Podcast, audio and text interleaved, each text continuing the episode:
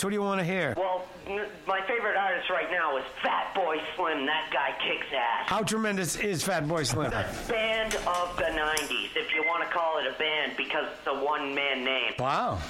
Fatboy, and you want to hear that new Fatboy song? Absolutely. Which one? The um, it's Funk Soul Brother. Check it out. Sing it. I don't know which one. Right about now, the Funk Soul Brother. Check it out now, the Funk Soul Brother.